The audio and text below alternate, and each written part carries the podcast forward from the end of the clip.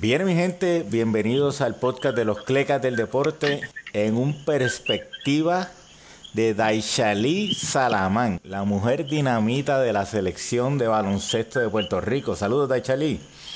Saludos, saludos, gracias por la oportunidad. Bueno, Daishali, cuéntanos de tus principios en el deporte. ¿Empezaste en el baloncesto o en algún otro deporte? Mira, pues yo comencé a los cinco años, yo era gimnasta Fui campeona de Puerto Rico, medalla de oro. Luego de eso, pues a mí me gustaba pues siempre estar trepada en palos, brincar, saltar. Eh, y ya pues la gimnasia pues tomó un rumbo pues, pues, más serio y pues me mandaron pues a hacer dieta, eh, a coger clases de ballet y eso no me gustaba. Y pues yo me senté con mi mamá y le dije, mira, a mí no me gusta, a mí lo que me gusta es correr, brincar, esto, lo otro, que por eso es que yo hacía gimnasia. Pues mi mamá pues lo entendió y pues le dolió un poco, pero soy una niña también, ella dijo, pues una niña, tampoco la voy a obligar. Después de eso... ¿Pero qué era lo que no te gustaba? ¿El, el, ¿No te gustaba el ballet o la dieta? ¿Cuál de las dos era lo que no las dos. Las, dos. las dos, sinceramente. Luego de eso, pues yo soy, yo soy criada en barrio, so que el deporte siempre va a estar... Eh, y, pues tengo mis, mis dos primos, son mayor que yo, uno por cuatro años y el otro por dos años y siempre pues hacían deporte aquí mismo en el barrio, jugar este softball, baloncesto, corríamos, voleibol y, y pues en la escuela, recuerdo como hoy eh, en tercer grado fue mi primer equipo de, me, me, me, aceptaron equipo de baloncesto pues mis primas también eran mayor que yo, pero que ella ve, la maestra veía un talento. Y ahí fue que comenzó todo, yo hice todos los deportes en la escuela, pero el baloncesto pues me encantó, fue como, como amor a primera vista.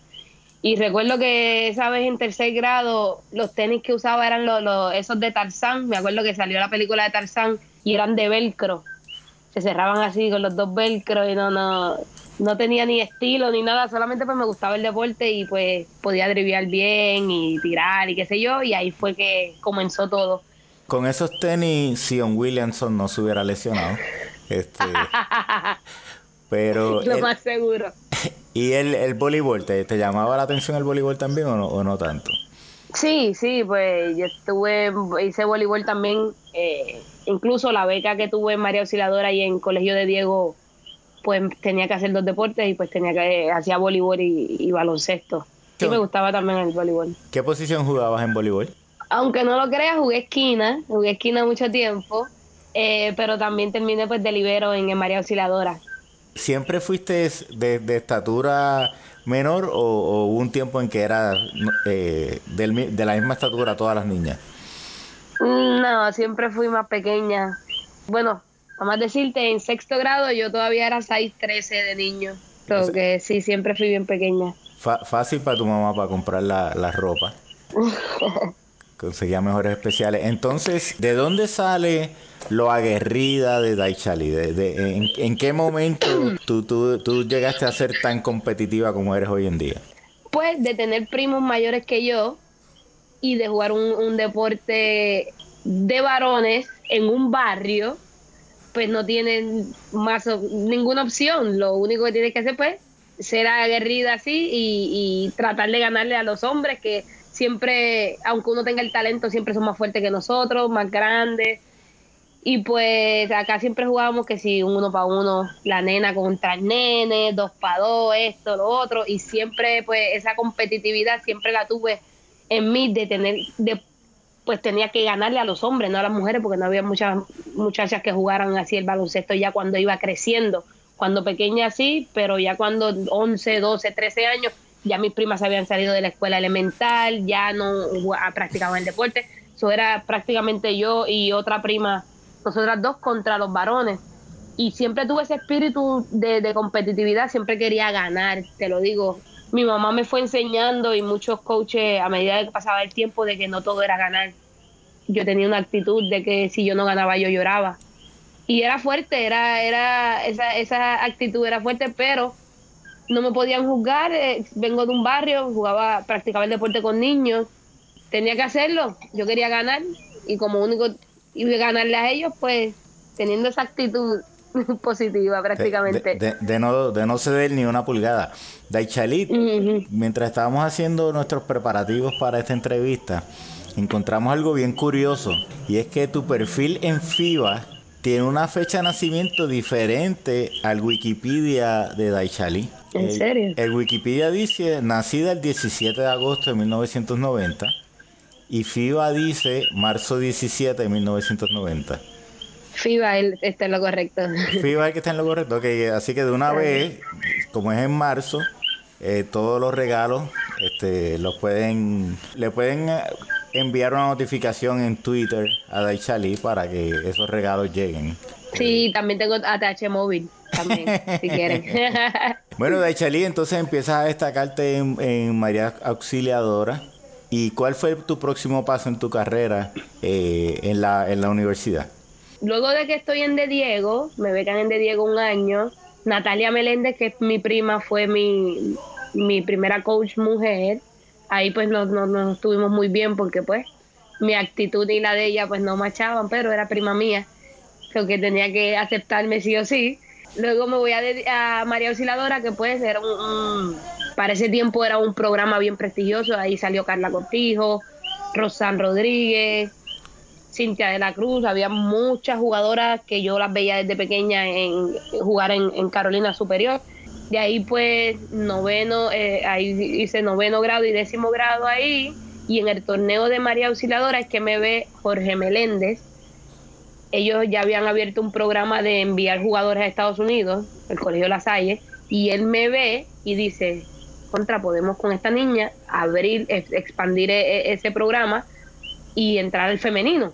De ahí me ve jugar, estoy en, grado 10, habla con mis papás, mi papá, pero es una niña, esto, lo otro, es muy pequeña, ¿verdad? Y yo le dije, mami, yo me quiero ir. De ahí piden dos, dos jugadoras más y nos vamos, nos vamos con una madre que, que gracias a Dios pues pudo dejar todo acá y, y, estar con nosotras allá.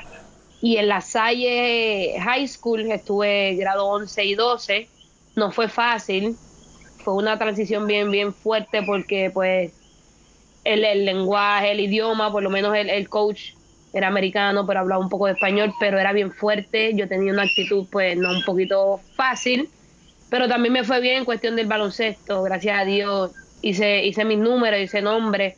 Eh, me llegan varias ofertas, División 1, Junior College, pero pues en esos dos años no aprendí, no aprendí inglés. So que esa era mi limitación.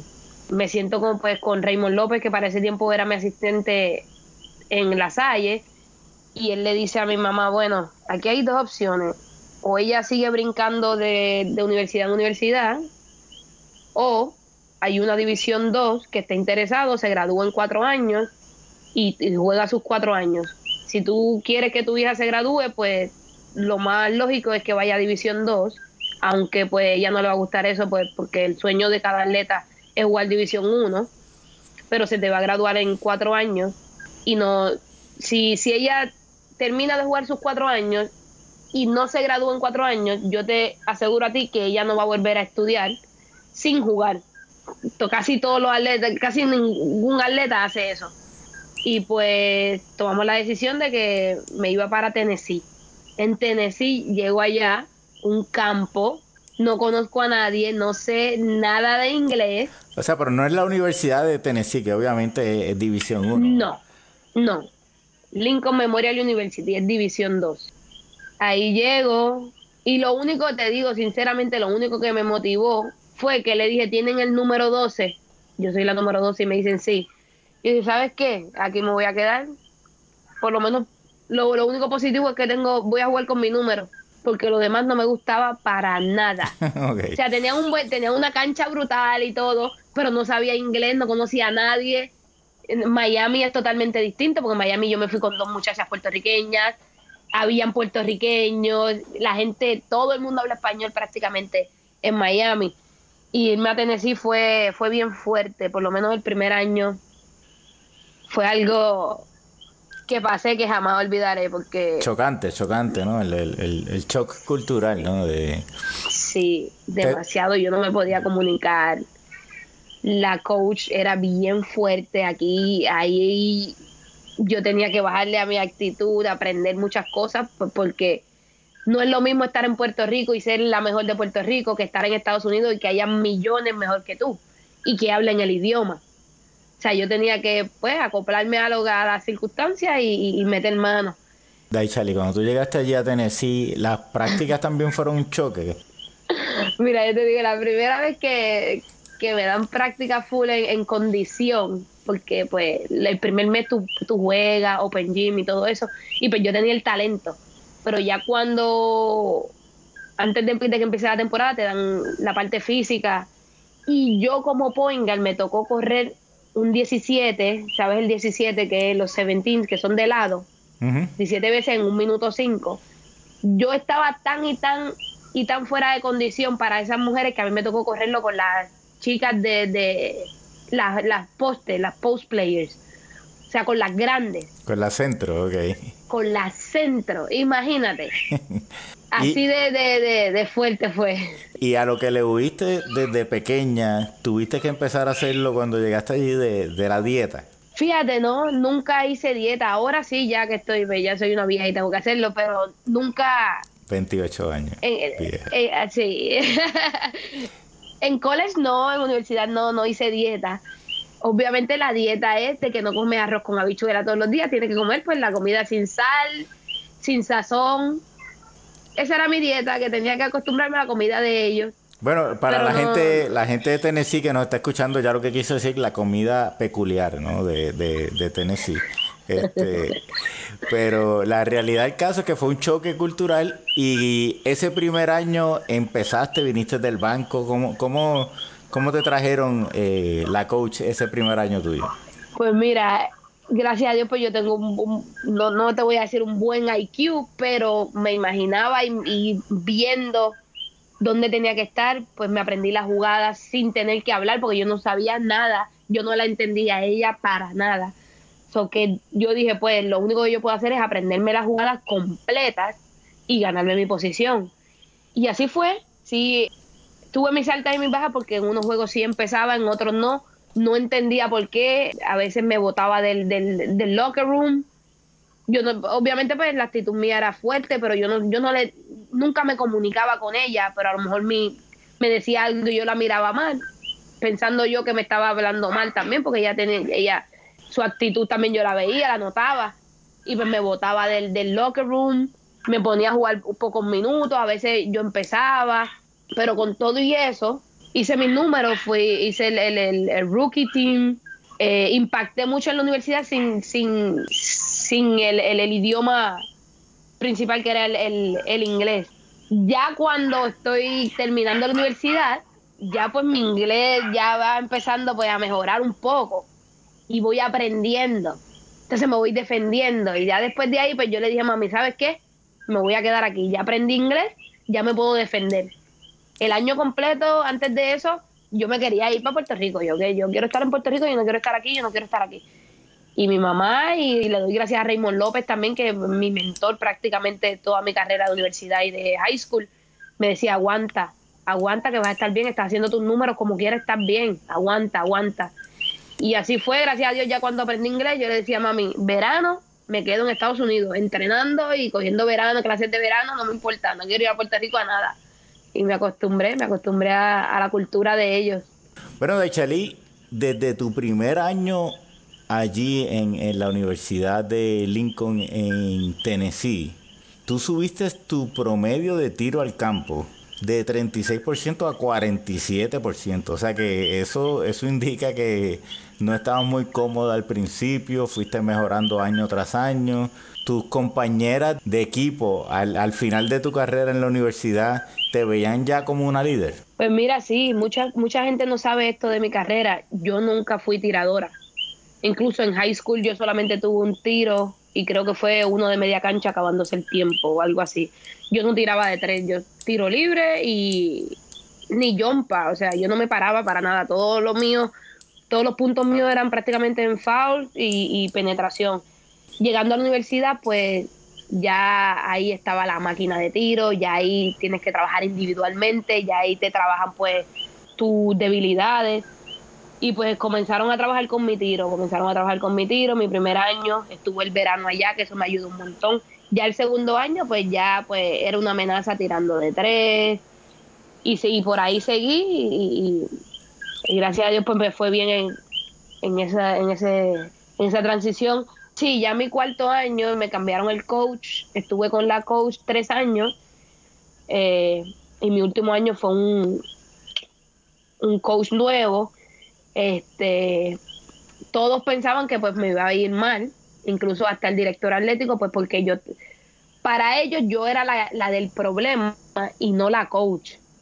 Como yo no me podía comunicar y decir, expresarme bien de cómo ella me trataba a mí y nos trataba a todas, pues ella iba donde los grandes y les decía a ellos que yo era la del problema ya cuando indagaron un poco más, ya se dan cuenta que ella nos hacía bullying, que ella me daba con papeles, porque la, la, coach me llegó a dar a mí con un papel en la cara, me empujaba.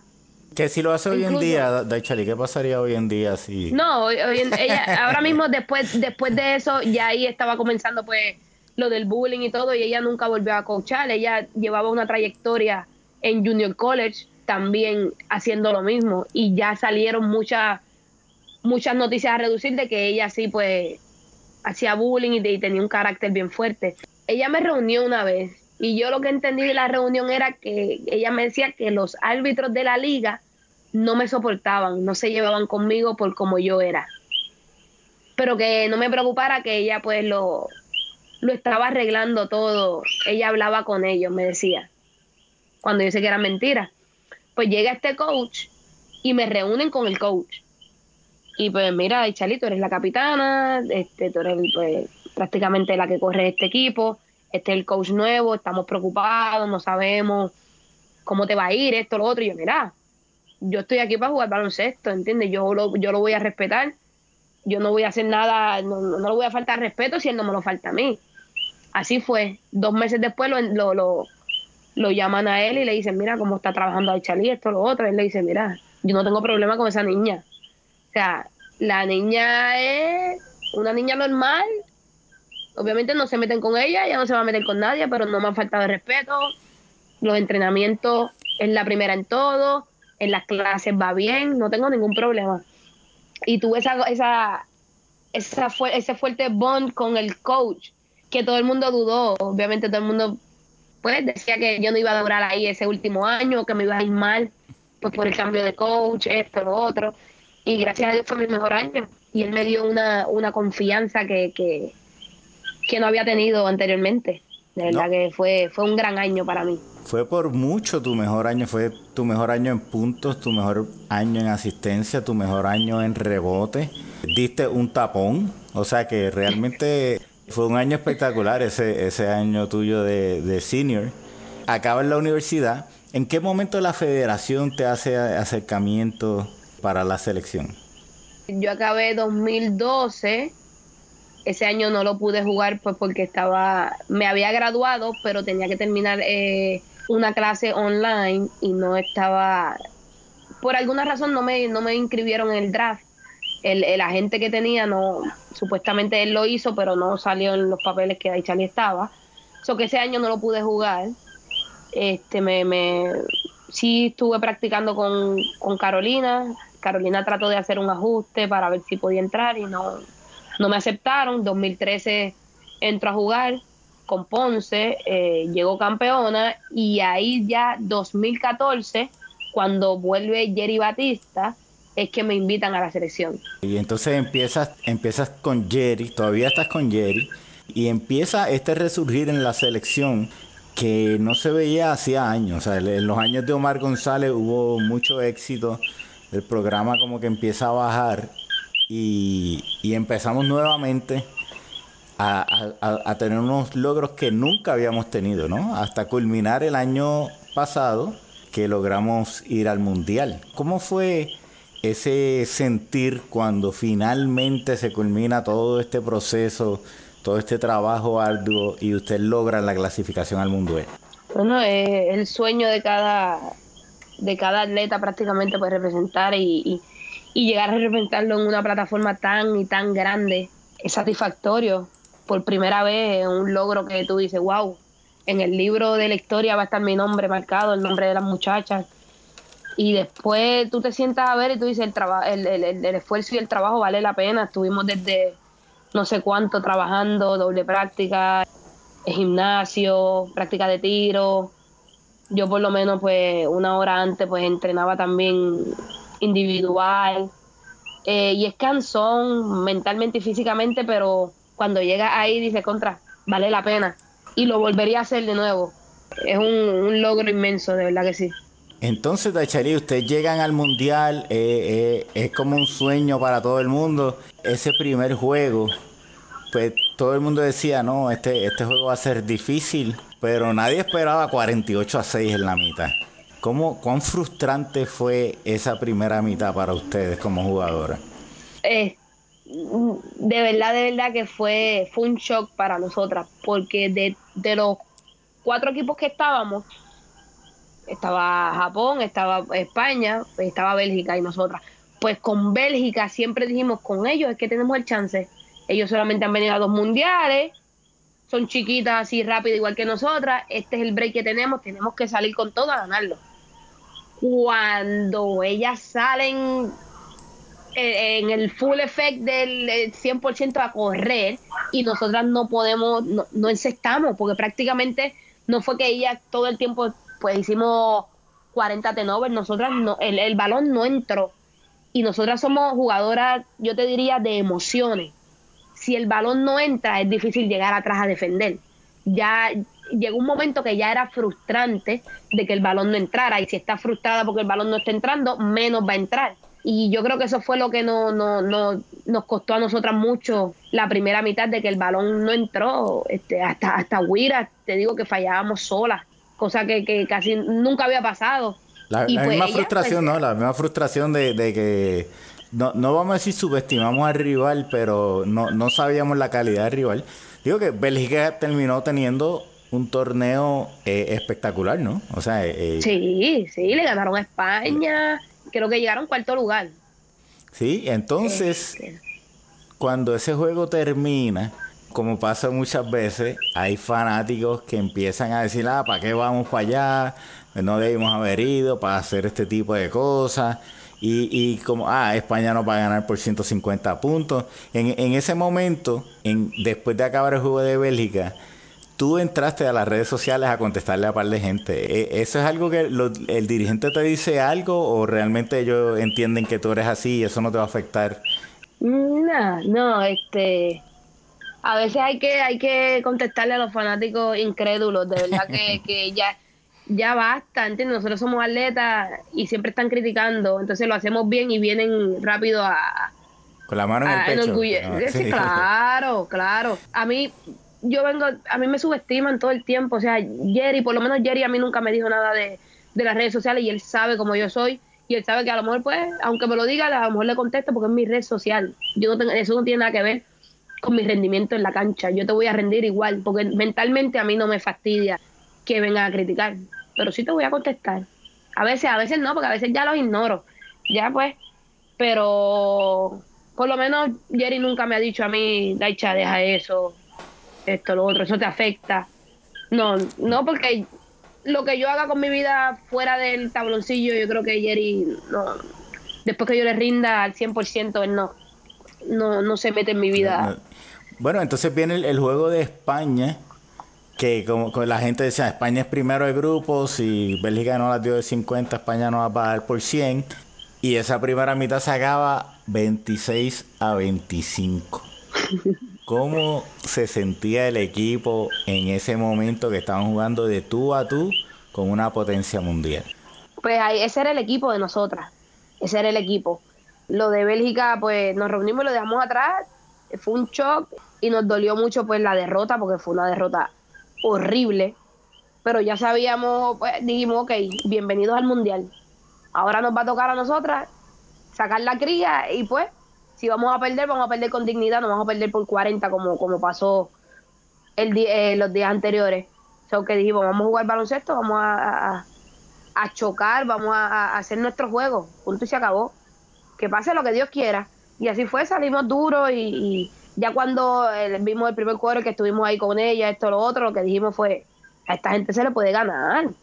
Nos están dominando en, la estatura, pero el talento de nosotras, de las gares, nos vamos al tú a tú con esas mujeres. Y, y así fue. Perdimos, pero perdimos con orgullo. Y obviamente pues ellas tienen una herramienta, tienen una la grande centro de ella que casi donkea o creo que donkea.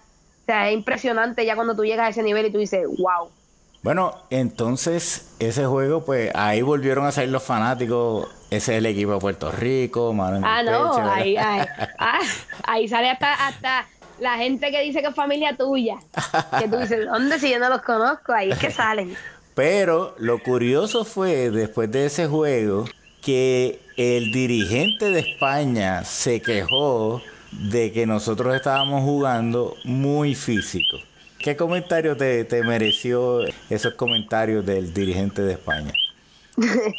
que yo creo que yo hasta, no sé si contesté, pero... Sí, sí, contestaste varias veces. Sí. es que está brutal ya cuando tú estás a ese nivel, tú estás número dos en el mundo y tú vienes a quejarte de Puerto Rico que está jugando físico. Pues entonces no me digas que, que, contra Estados Unidos te vas a quejar igual. Ah, porque es Puerto Rico y, y, ganaste por un poco. O sea, no, no, no, ¿cómo te digo? Se, se dejaron sentir ustedes. O sea, ya, exacto. no, sí. Ustedes hicieron su marca, ¿no? Hicieron su marca en que el, el otro equipo, normalmente cuando él el, el número 2 del mundo contra el número 25, pues el coach hace comentarios que son casi siempre clichés, ¿no? Felicitamos al otro equipo, tremendo esfuerzo, pero tú no reconoces al otro equipo porque tú eres muy superior, ¿no? En este caso fue el equipo de España, como, como diciendo, me hicieron pasar un susto, le funcionó el jugar físico, ese equipo tiene mucha, mucha cría, ¿verdad? Mucha garra la gente te veía a ti como, como la representación de eso, ¿no? Fíjate, en, en, ese, en, ese, en ese juego me porté bien. Me porté bien y, solamente pues defendí a Tyra en una ahí porque prefiero salir yo que, que salga mi, una de mis jugadoras clave y en ese juego Tyra estaba tirando lo mejor de ella. Y pues, pero no, gracias a Dios pues no me, no me pitaron la técnica ni nada. Pero yo entiendo que el comentario iba a venir porque pues como tú dices, el número 2 en el mundo y contra el número 25 y que fuera un juego tan cerrado, obviamente él no va él no nos va a echar este flores y pues era, era de esperarse pero nos fuimos con mucho orgullo y dijimos nos dejamos sentir aquí en España bueno y hablando de orgullo entonces fuimos con más confianza hacia el juego de, de Japón que Japón es un equipo una potencia en Asia no y empezamos perdiendo la primera mitad por 15 puntos. Pero en ese tercer quarter el equipo apretó. Eh, ustedes sentían como que, oye, estamos jugando de tú a tú con otro equipo de, alta calidad. ¿Cómo, se sentían ustedes en ese juego de, Japón? Pues Japón, nosotros pensábamos que machábamos un poquito mejor que con España. Entonces, al estar perdiendo por 15, contra si, si España, que es un mejor equipo, estuvimos al tú a tú, vamos, vamos a subirle un poquito a la intensidad.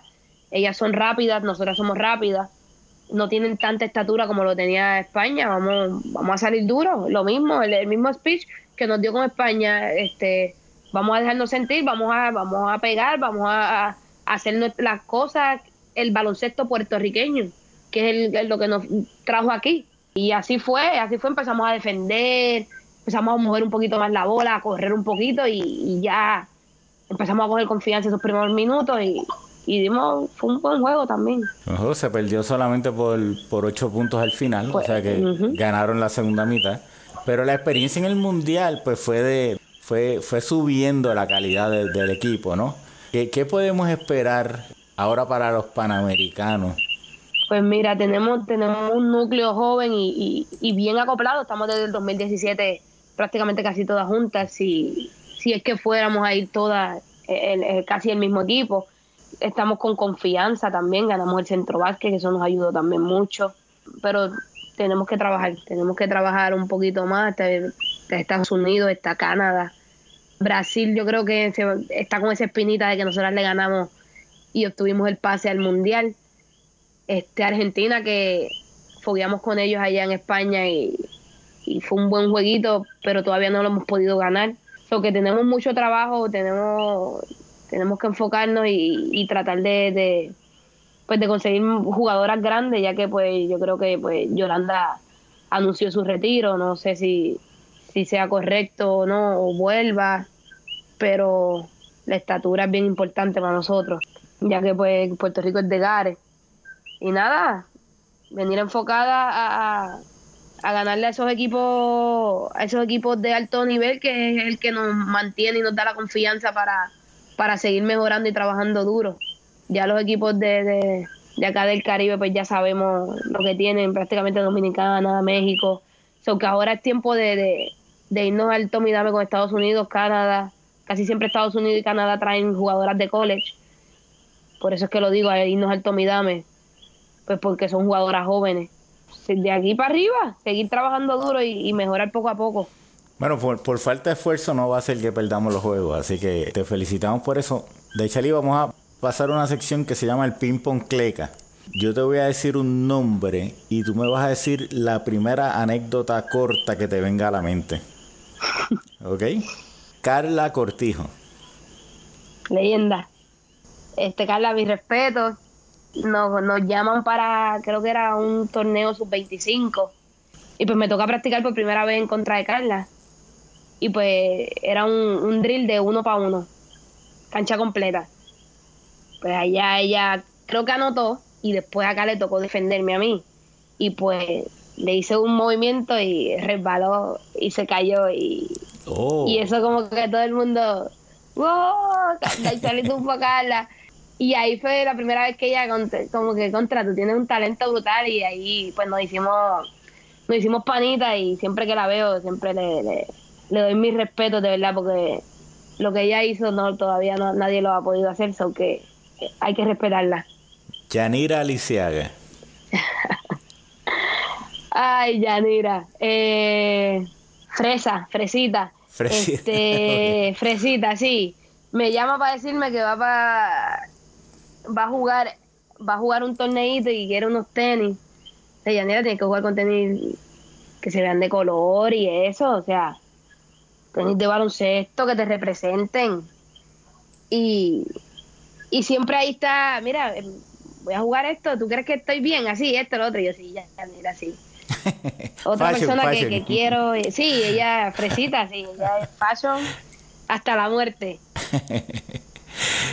bueno, y... Tengo otra, espérate, ah, tengo otra? otra? buenísima, sí, tengo otra buenísima. Fuimos al, al water park de, de España. Ok. Y pues nos tocó tirarnos de, la, de una de las chorreras más grandes y pues ella me vio vio lo, lo cobarde que soy. En ese momento ella pudo, pudo decir contra la Isha, tú eres tan guapa, pero eres cobarde. Y me vio ahí que casi lloro para, para treparme ahí arriba y tirarme de ahí arriba. Eso sí. te choteó, te choteó. Sí. Jerry Batista. Jerry. ¿Cómo tú, cómo tú describirías a Jerry? Como, como si tú fueras a describir a Jerry. Hay un roncón. Jerry es de mi tamaño y se cree que es guapo. él y yo, pues, él y yo pues chocamos por eso, tenemos un love and hate relationship, como diría. Lo respeto mucho, pero siempre estamos chocando y siempre estamos discutiendo.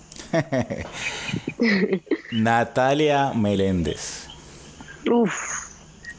Natalia, Natalia cuando me dirigía, ya en la final, en una final en María Auxiliadora, contra San Vicente, recuerdo.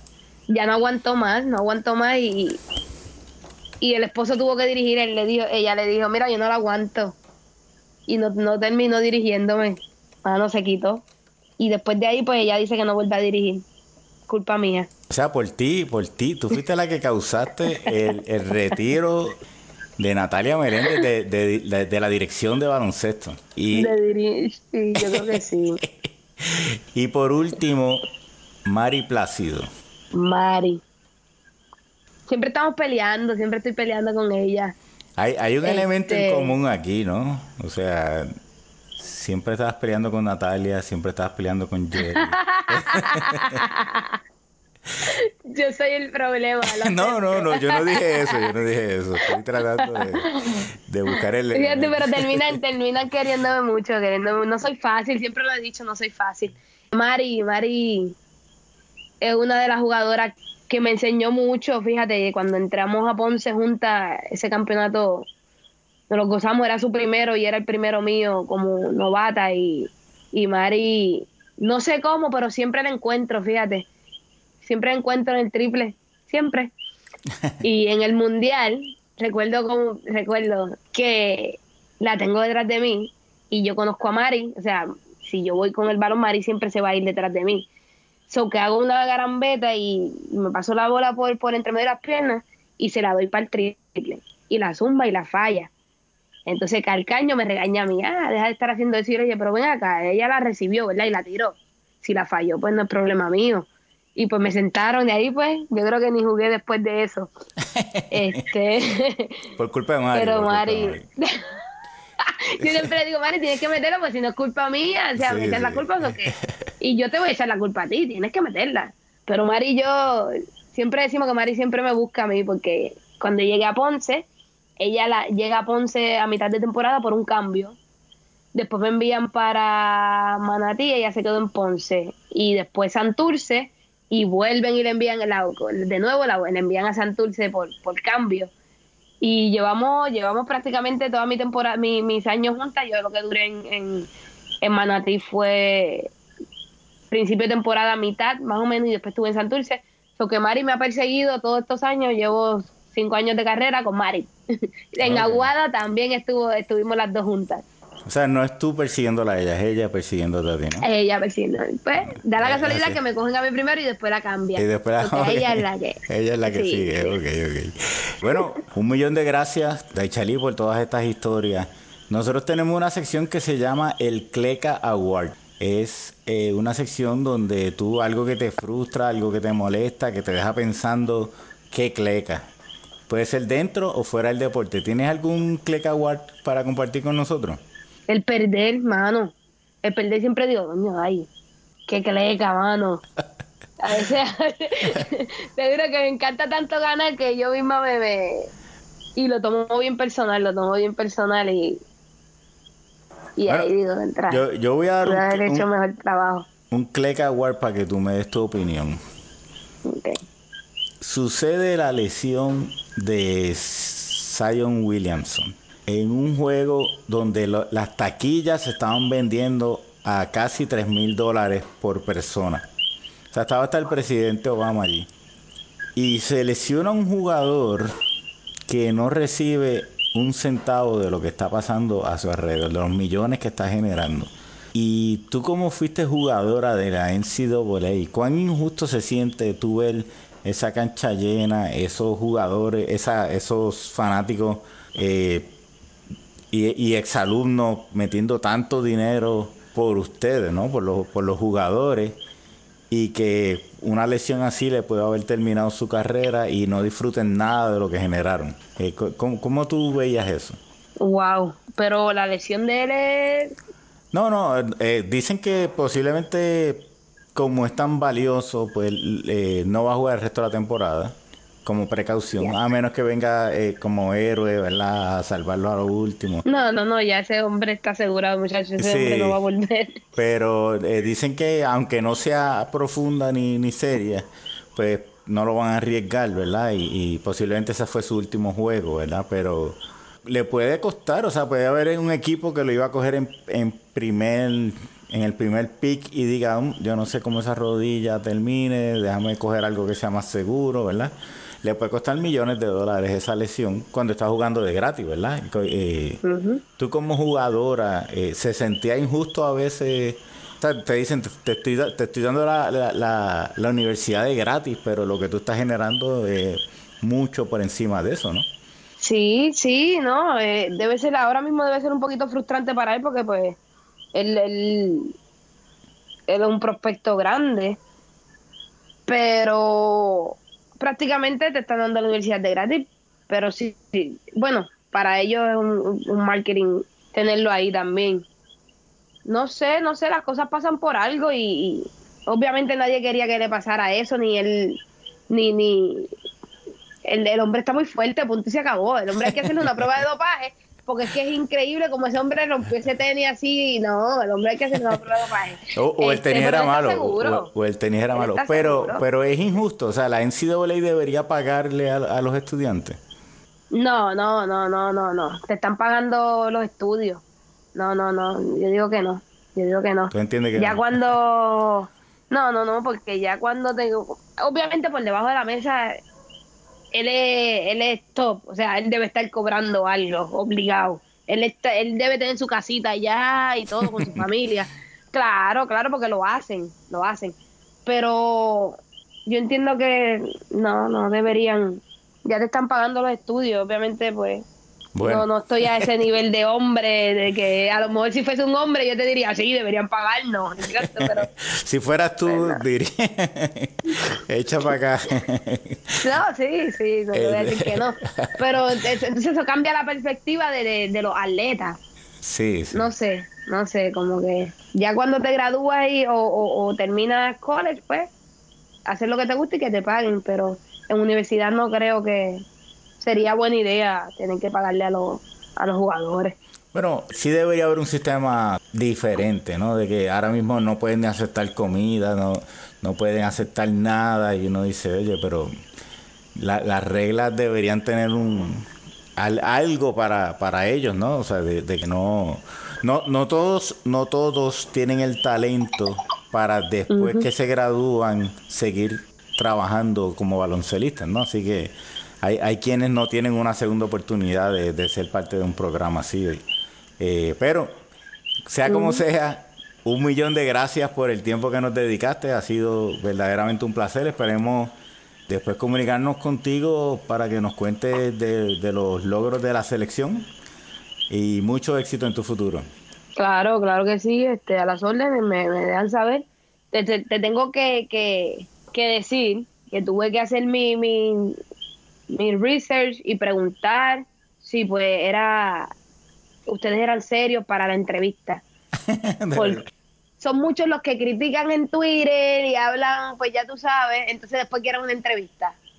Y ya sabes Ok. que yo voy a preguntar primero, porque yo no voy a dar una entrevista al, al más que critica, para después que coja pauta conmigo o con nosotras, ¿entiendes? Seguro. Y nada, pregunté y me dijeron, mira, ¿sabes qué? Y pero me dijeron, no, esa gente es seria y mete mano, dale la entrevista. Y yo, pues, no sé, nunca le he negado una entrevista a nadie, pero tuve que preguntar primero. Esta es la primera vez que pregunto por alguien, pues, por Uh, un programa. Los primeros en algo, por lo menos, los clecas. Pero, o sea, te dijeron serios y buenos, ¿no? O Sí, sí, sí, sí, sí. Ah, sí. ok, ok, está bien, me preocupé ahí. Pero bueno, un millón de gracias. Nos consiguen en todas las redes sociales como los Clecas del Deporte y en las plataformas de podcast. Si no nos encuentran en, en la que ustedes prefieren, déjenos saber, pero hasta ahora estamos en la mayoría de las plataformas de podcast. Un millón de gracias y bendiciones. Amén, gracias a ustedes y bendiciones también. Gracias Cuídense. mil, se cuidan. Ok.